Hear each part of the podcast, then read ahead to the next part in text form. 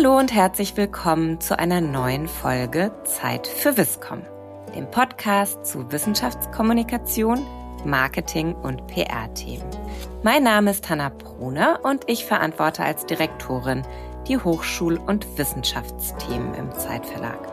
Heute haben wir hier etwas Besonderes vor. Eine Sonderfolge zum Preis für gesellschaftliches Engagement von Hochschulen, der von der HRK, der Robert Bosch Stiftung und uns, dem Zeitverlag, unter dem Motto Hochschulen mittendrin ausgeschrieben wurde. Nun kann man sich natürlich fragen, warum Transferprojekte im Zeit für Wiscom Podcast vorstellen. Wie geht's denn dabei um Wissenschaftskommunikation? Und ich kann nur sagen, weil es für uns in diesen Projekten immer um den Dialog mit der Gesellschaft geht. Wir wollen also Aktivitäten von Hochschulen und aus Hochschulen kennenlernen, die besonders positiv und sichtbar in die Gesellschaft wirken. Die Mitwirkung durch die Kommunikationsverantwortlichen der Hochschule ist immer zentral. Und heute zum Auftakt dieser Serie wollen wir das Gewinnerprojekt vorstellen. Ich freue mich sehr, die Projektleiterin des Gewinnerprojekts begrüßen zu dürfen, Frau Professorin Steindorf-Klaassen von der Hochschule in München. Schön, dass Sie da sind und sich die Zeit genommen haben. Vielen Dank für die Einladung. Ich freue mich sehr, dass ich heute hier dabei sein darf.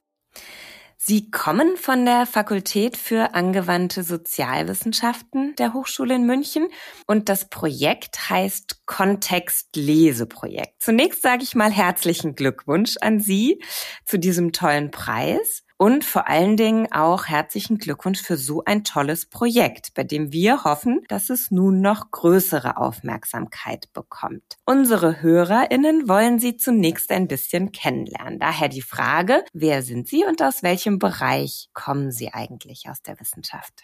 Ich bin seit vielen Jahren Professorin hier an der Fakultät für angewandte Sozialwissenschaften. Ich leite zusammen mit einem Kollegen zwei Präsenzstudiengänge für soziale Arbeit, lehre auch selbst schwerpunktmäßig in diesen Studiengängen. Und meine Lehrgebiete sind die rechtlichen Grundlagen der sozialen Arbeit mit Schwerpunkten beim Kindschafts-, Jugendhilfe und Jugendstrafrecht. Und darüber hinaus gehört zu meinen thematischen Schwerpunkten die justiznahe soziale Arbeit. Und genau in diesem Bereich ist das Leseprojekt Kontext auch angesiedelt. Zum Projekt Kontext, um was geht's genau dabei, wenn Sie es unseren HörerInnen in Kurzform einmal beschreiben sollten? Auf die Idee für dieses Leseprojekt sind wir gekommen durch Medienberichte, auch hier in der Zeit, über ein Leseprojekt des Dresdner Jugendamts, das schon Jahre vor unserem Projekt initiiert wurde und dieses Projekt hat uns neugierig gemacht, auch deshalb, weil die Berichte über das Dresdner Projekt in eine Zeit fielen, in der gängige jugendstrafrechtliche Maßnahmen zunehmend in die Kritik geraten sind. Und das gilt vor allen Dingen für die herkömmliche Maßnahme der Arbeitsauflagen oder auch Sozialstunden, wie das im Volksmunde heißt. Ja, die sehr positiven Berichte über Wirkungen dieses Leseprojekts in Dresden haben uns dann dazu angeregt, über eben die Implementation eines vergleichbaren Projekts hier im Münchner Raum nachzudenken. Und das war dann der erste Schritt hin zu einer Projektentwicklung, wobei wir am Anfang durchaus eine gewisse Skepsis hatten, ob es tatsächlich gelingen kann, straffällig gewordene junge Menschen über Literatur, über Bücher zu erreichen und im besten Fall sogar zu Verhaltensänderungen zu motivieren. Wenn ich jetzt hier von wir spreche, dann meine ich eine Gruppe von sehr engagierten Studierenden, die mit mir vor über zehn Jahren dieses Projekt aus der Taufe gehoben haben. Wobei wir uns jetzt nicht gleich daran gewagt haben, in gleicher Weise wie in Dresden sogenannte Leseweisungen der Justiz anzubieten, sondern wir sind zunächst mal so vorgegangen, dass wir eine Befragung durchgeführt haben bei straffällig gewonnenen jungen Menschen in Haft, aber auch außerhalb der Haft. Und diese Befragung stand unter dem Motto Lesen Stadt Besen. Und da ging es schlichtweg darum, zunächst mal zu erkunden, wie denn die angedachte Zielgruppe überhaupt hier im Münchner Raum auf so ein Angebot reagieren würde. Die Rückmeldungen äh, haben uns dann sehr überrascht in dem Sinne, dass doch eine große Mehrheit der Befragten sich für die Einführung einer sogenannten Leseweisung ausgesprochen hat als Alternative zu Sozialstunden, wobei wir rückblickend betrachtet vermuten, dass manche der Befragten vielleicht auch den Aufwand äh, unterschätzt haben, der einfach damit verbunden ist, äh, wenn man ein Buch lesen muss. Also für viele jungen Menschen, die wir ansprechen mit unserem Projekt, ist das doch ein erheblicher Kraftakt, den sie da zu leisten haben. Das bedeutet, wenn ich an der Stelle nochmal nachfragen kann, Sie haben es aus einem Seminar heraus entwickelt, sind dann aber direkt erstmal ins Feld gegangen und haben mit der Zielgruppe selber den Dialog gesucht. Das ist völlig richtig. Dann haben Sie das Projekt weiterentwickelt auf der Basis? So ist es. Also die Idee ist quasi gereift im Rahmen eines Seminars. Da haben wir die Schritte definiert, da haben wir diese erste Befragung konzipiert, durchgeführt und dann auch ausgewertet äh, und haben dann die nächsten Schritte in Angriff genommen. Und der erste Schritt, der dann erfolgte, war die Implementation von Lesegruppen im Jugendarrest, also in der Jugendarrestanstalt München. Das heißt, wir haben sozusagen zunächst mal im Rahmen einer anderen jugendstrafrechtlichen Maßnahme Erfahrungen damit gesammelt, wie man tatsächlich mit Literatur, mit straffällig gewordenen jungen Menschen arbeiten kann. Und dieser Rahmen bot sich an, weil wir bereits eine Reihe von Medienprojekten in den Jahren davor in der Münchner Jugendarrestanstalt durchgeführt hatten und uns deshalb in diesem Rahmen auch etwas sicherer fühlten. Das bedeutet aber zugleich an der Stelle, ähm, dass Sie sowohl die Zielgruppe der straffällig gewordenen Jugendlichen angesprochen haben, aber ja auch direkt mit der Justiz in den Dialog gehen mussten, oder? Mhm. Das haben wir von Anfang an sehr intensiv getan. Nun waren wir mit der Justizvollzugsanstalt München ja schon länger in einer Kooperationsbeziehung. Aber was jetzt hier hinzukam, war, dass wir auch tatsächlich äh, Gerichte angesprochen haben, also die Gerichte, die sozusagen im Einzugsbereich äh, der Hochschule sind. Und wir haben äh, bei den äh, ja, Leitern der Abteilungen für Jugendstrafsachen tatsächlich auch sehr geworben für die Einführung der Leseweisung, die es ja zu diesem Zeitpunkt in München noch nicht gab. Das heißt, viele, viele Stakeholder auch an der Stelle. Jetzt kommen Sie von diesem studentischen Projekt und Kontext ist aber ja viel größer geworden. Wie hat sich das entwickelt? Und wie ist dabei auch der spezielle Beitrag der Hochschulkommunikation zu sehen? Dass das Projekt so gewachsen ist, hängt nicht zuletzt natürlich mit den positiven Erfahrungen zusammen. Und das war dann doch schon eine gute Voraussetzung, um den nächsten Schritt zu tun, nämlich diese Einzelbetreuungen einzuführen auf der Basis eben von Leseweisungen, die ausgesprochen werden von Jugendrichtern und Jugendrichterinnen und äh, Staatsanwälten, Staatsanwältinnen. Wir konnten immer mehr Studierende einbinden aus anderen Fakultäten und anderen äh, auch Hochschulen, ganz konkret der Ludwig-Maximilians-Universität in München und der Hochschule Landshut. Und so haben sich diese Botschaften über das Projekt äh, einfach immer weiter verbreitet. Da war viel Mund-zu-Mund-Propaganda, glaube ich, auch mit im Spiel. Und ja, gleichzeitig haben wir natürlich auch viel Unterstützung erfahren durch Kollegen, Kolleginnen und durch die von Ihnen ja auch schon angesprochene Hochschulkommunikation, die regelmäßig äh, über ihre verschiedenen äh, Formate und äh, Kanäle auch äh, über das Projekt äh, neue Entwicklungsschritte, Erfolge berichtet hat und dadurch natürlich auch zusätzliche Aufmerksamkeit geweckt hat für das Projekt. Was ist aus Ihrer Sicht der größte Erfolg des Projekts? Wie wurde es wahrgenommen? Der größte Erfolg des Projekts ist zunächst mal sein Wachstum, mit dem wir in keinster Weise in dieser Form gerechnet haben. Äh, also vielleicht nochmal zur Erinnerung, das Projekt ist ja wirklich als ein kleines äh, Projekt, Praxisprojekt entstanden, das auch das Ziel hatte, Studierenden Einblicke zu ermöglichen in Praxisfelder, die selbst für Studierende der sozialen Arbeit nicht immer so einfach zugänglich sind dass dann die Resonanz auf dieses Projekt sowohl bei der Zielgruppe als auch bei den Kooperationspartnern äh, so positiv ausfallen würde und dadurch bedingt wiederum die Anzahl der äh, Jugendlichen, die auch diesem Projekt zugeführt wurden über entsprechende Anordnungen der Justiz, so sprunghaft steigen würden. Ähm, das ist wirklich etwas, äh, was äh, alle unsere Erwartungen übertroffen hat, uns gleichzeitig aber natürlich auch vor große Herausforderungen gestellt hat, weil das Projekt bis heute ohne eine feste Stelle auskommt, sondern einzig und allein getragen wird durch das äh, ja, beeindruckende Engagement, das die Studierenden hier an den Tag legen.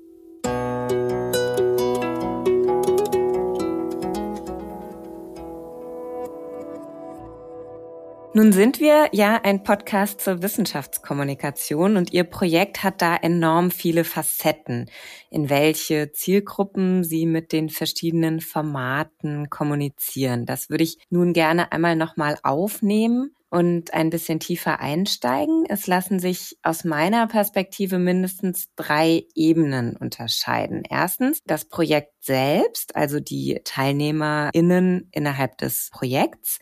Dann die interne Kommunikation in der Hochschule als zweite Ebene. Und als drittes die externe Kommunikation, Sie haben es schon angesprochen, mit Justiz, mit Medien, mit Politikpartnern, vielleicht auch aus der Wirtschaft.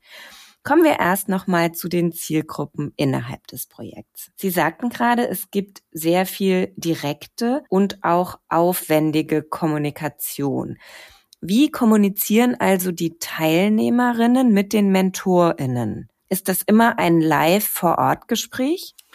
Das waren bis zum Ausbruch der Corona-Krise ausschließlich Live-Begegnungen sowohl im Justizvollzug, in denen äh, mittlerweile ja nicht mehr nur Lesegruppen, sondern auch andere äh, Gruppenangebote stattfinden, als auch an der Hochschule, äh, wo die äh, Einzelbetreuungen durchgeführt werden.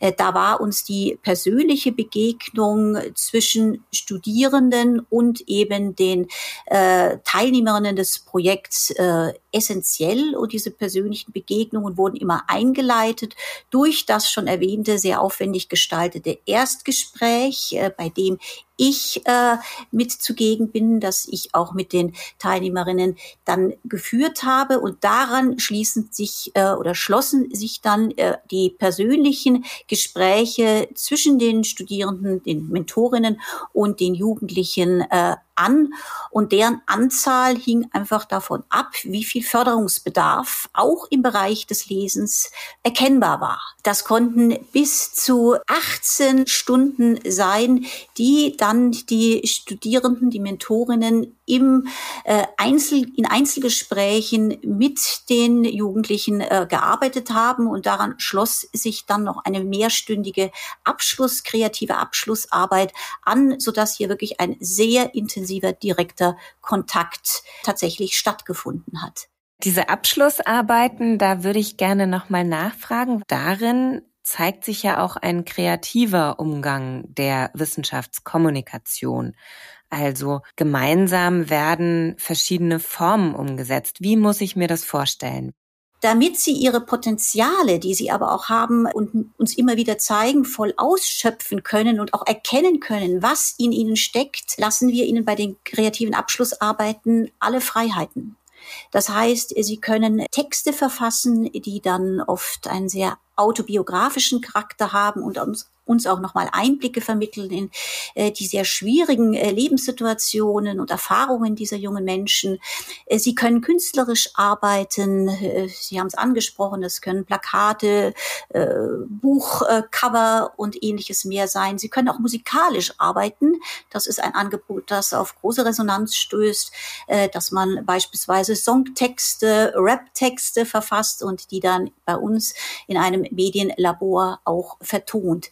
Das heißt, hier ist es uns wichtig, wirklich ganz große Freiräume äh, zu erschließen, damit eben die Jugendlichen nicht nur motiviert sind, hier auch in diesem Stadium äh, dann der Maßnahme mitzuwirken, sondern auch sich als äh, ja sehr erfolgreiche Akteure erleben.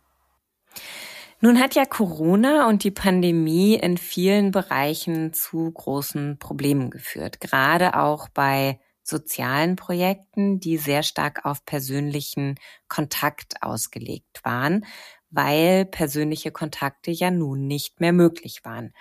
Inwiefern war Ihr Projekt dabei betroffen und wie war das bei Kontext? Äh, unser Projekt war äh, wie jedes äh, Projekt im Bereich der Jugendhilfe sehr äh, massiv äh, betroffen. Wir mussten ja quasi von einem Tag zum anderen äh, unsere Projektangebote in einen digitalen Raum verlagern. Das ist für die Einzelbetreuung dank der guten Infrastruktur auch der Hochschule sehr schnell gelungen so dass wir auch äh, in einer Zeit weiterarbeiten können, konnten, in der viele, viele andere Angebote der Jugendhilfe komplett runtergefahren waren. Mhm. Das heißt, wir konnten auch in einer besonders äh, problematischen äh, Phase äh, unseren äh, Jugendlichen äh, als Ansprechpartner zur Verfügung stehen. Wir haben also, was die Leseweisung betrifft, also die Betreuung von jungen Menschen, die auf Anordnung der Justiz an diesem Projekt teilnehmen, diese Leseweisung oder die Begleitung der Leseweisung konnten wir durchgängig äh, gewährleisten. Wir haben äh, bis hin zu den Abschlussarbeiten jetzt ein digitales äh, Format für dieses äh, Projektangebot und äh, sammeln durchaus auch positive Erfahrungen damit. Äh, das heißt, dieses digitale Format soll auch beibehalten werden und ermöglicht uns beispielsweise derzeit, dass wir auch Jugendliche erreichen, die im Ausland äh, sich aufhalten. Da haben wir im mhm. Moment eine ganze Reihe.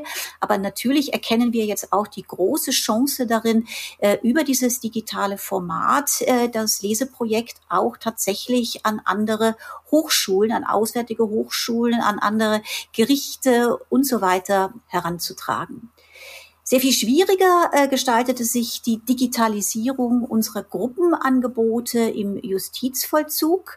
Äh, da haben wir sehr viel experimentiert, äh, sehr viel Erfahrungen äh, erstmal sammeln müssen. Inzwischen häufen sich aber die positiven Erfahrungen auch mit digitalen Gruppenangeboten.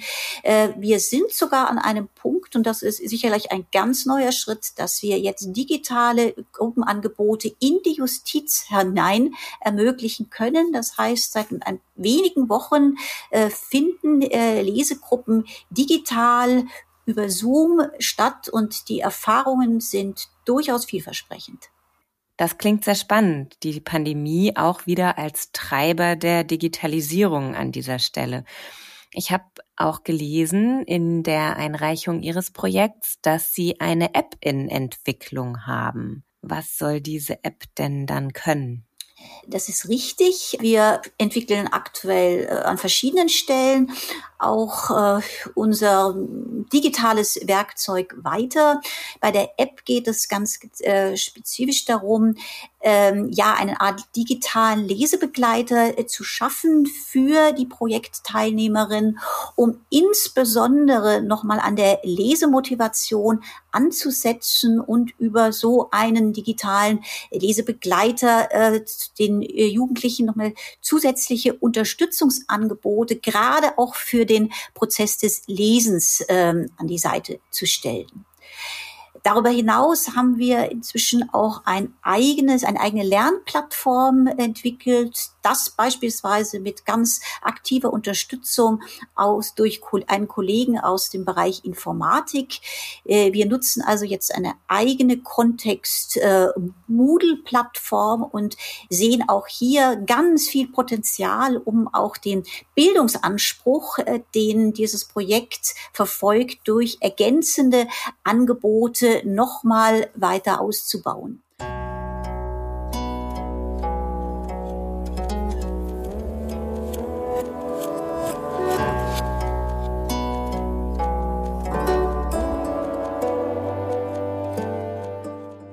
Neben dem Projekt selbst ist es das Thema der internen Kommunikation innerhalb der eigenen Hochschule, aber eben auch unter verschiedenen Hochschulen. Da haben Sie es jetzt schon gesagt, Studierende, aber auch KollegInnen, Hochschuleinrichtungen.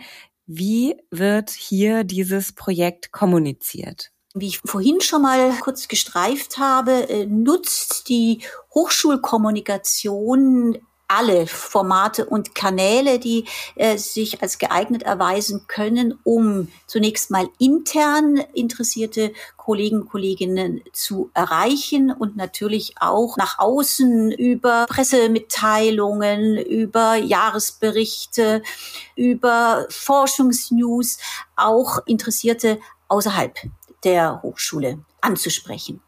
Dann haben wir als wichtigen Botschafter unsere Studierenden selber, die das natürlich weitertragen. Das äh, führt dazu, dass uns auch immer wieder äh, Studierende anderer Hochschulen ansprechen auf das Projekt und ganz gezielt auch nachfragen, ob sie mitwirken können, ob man dieses Projekt vielleicht sogar auch an ihre Hochschu an ihren Hochschulen ähm, ansiedeln könnte.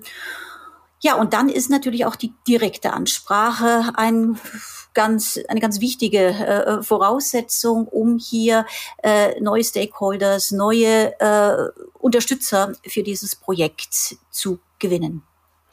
Da sind wir dann schon ja an dieser dritten Säule der externen Kommunikation, nämlich die Kommunikation in die Gesellschaft hinein, aber auch zu den Stakeholdern. Da ist Ihre Website wahrscheinlich auch ein zentraler Angelpunkt, oder?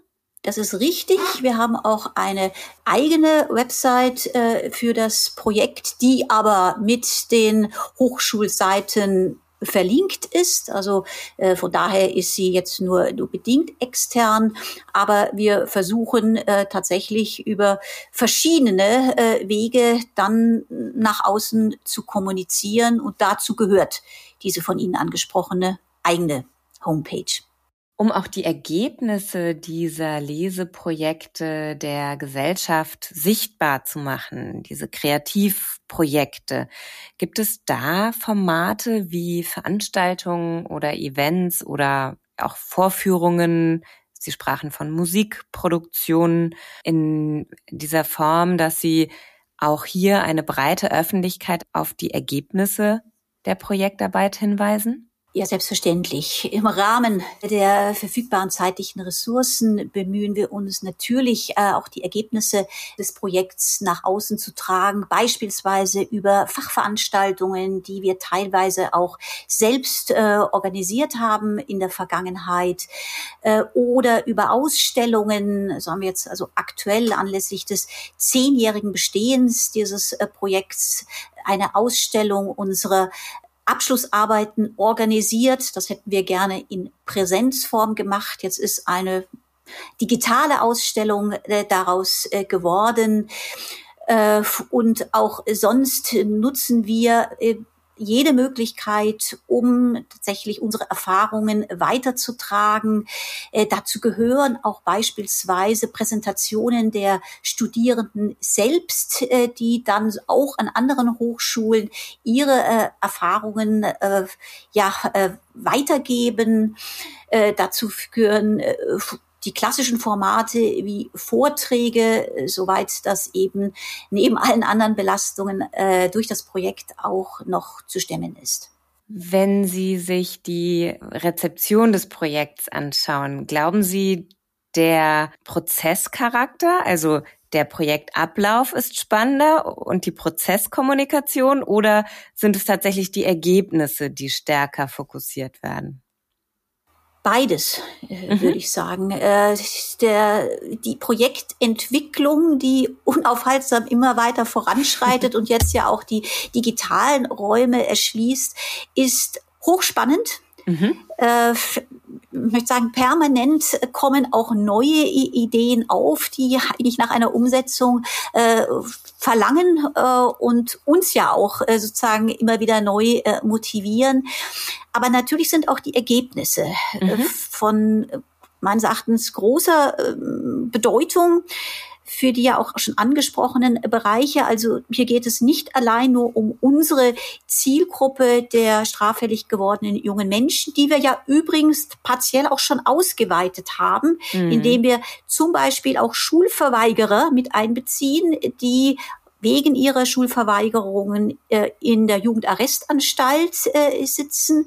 Äh, aber wir denken durchaus ernsthaft daran, auch äh, weitere Zielgruppen zu erschließen, äh, gerade solche äh, aus bildungsfernen Milieus und hier voranzukommen äh, bei dem Thema Leseförderung und Lesemotivationsförderung. Äh, ich glaube, da mahnt uns die äh, letzte PISA-Studie alle, dass wir hier ein stärkeres Augenmerk drauf haben bei der Entwicklung dieser doch zentralen Kulturtechnik. Und da glaube ich, dass dieses Projekt auch über äh, seinen bisherigen Radius hinaus ausstrahlen kann und weitere Impulse setzen kann.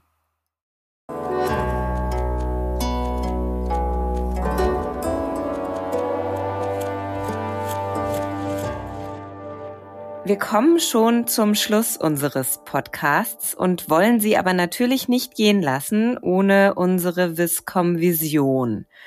Wir wollen von Ihnen wissen, wenn Sie keine Restriktionen hätten, keine Ressourcen, die fehlen, keine Zeit, die fehlt, was wäre dann Ihre Vision für das Projekt, vielleicht aber auch insgesamt für die Kommunikation von Wissenschaft in Gesellschaft?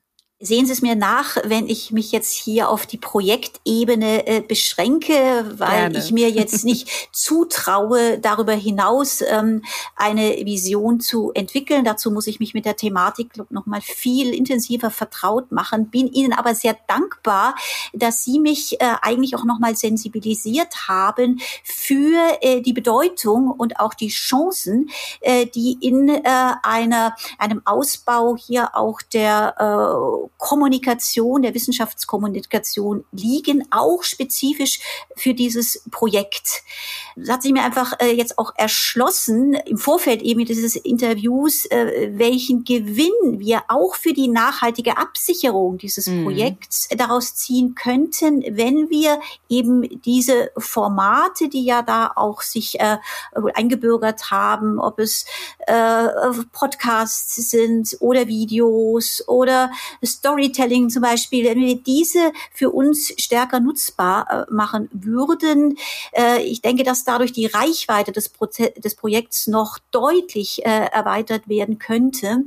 Und wenn Sie mich nach meiner Vision oder meinen Wünschen fragen, dann wäre es mir natürlich ein Anliegen, dass wir Wissenschaftlerinnen, die vielleicht noch nicht so vertraut sind mit diesen neuen Formaten und Kanälen, tatsächlich durch einen entsprechenden Support auch noch stärker herangeführt werden. Äh, das heißt, dass wir aus dem Bereich äh, der Wissenschaftskommunikation Angebote äh, bekommen, die es uns ermöglichen, diese Kanäle und Wege auch effektiver zu nutzen. Sie spielten für dieses Projekt bislang eine eher untergeordnete Rolle. Mhm. Aber äh, mir ist äh, bewusst geworden, und dafür bin ich Ihnen auch sehr dankbar, dass hier ein, ein neues Entwicklungspotenzial auch äh, für das äh, Projekt äh, sichtbar wird, das ich auch sehr gerne oder wir sehr gerne erschließen würden. Aber dafür bräuchten wir äh, personelle, äh, auch sachliche Ressourcen. Und die würde ich mir wünschen, wenn es eben keine Budgetbegrenzungen gäbe. Das ist ein schönes Plädoyer für mehr Dialog zwischen Wissenschaftlerinnen und den Wissenschaftskommunikationsverantwortlichen. Und mit diesem Plädoyer würde ich die heutige Folge schließen. Es war wahnsinnig spannend und für mich auch nochmal eine neue Folge so tief in ein Projekt mit einzutauchen und gar nicht nur die Kommunikationsfacetten, sondern tatsächlich auch den Kern des Projekts in den Vordergrund zu stellen. Ich äh, gratuliere nochmal sehr herzlich und hoffe, dass der Preis auch dazu beiträgt, weitere Formen der Kommunikation zu etablieren für das Projekt. Und ja, sage Danke, Frau Steindorf-Klaassen. Ich bedanke mich meinerseits auch sehr, auch für die vielen Anregungen, die Sie uns äh, mit auf den Weg gegeben haben. Die Eckdaten, die Website, die Stakeholder-Übersicht, all das verlinken wir in den Show Notes, so dass da jeder, der Interesse hat, gerne weiter suchen kann und sich mal auf den Weg begibt. Und KooperationspartnerInnen können sich sicherlich direkt bei Ihnen melden und dann hoffe ich, dass wir dieses tolle Projekt noch weiter in die Breite tragen können. Danke und allen Hörern, Hörerinnen einen schönen weiteren Tag. Bis zum nächsten Mal, wenn es wieder heißt Zeit für Wiscom.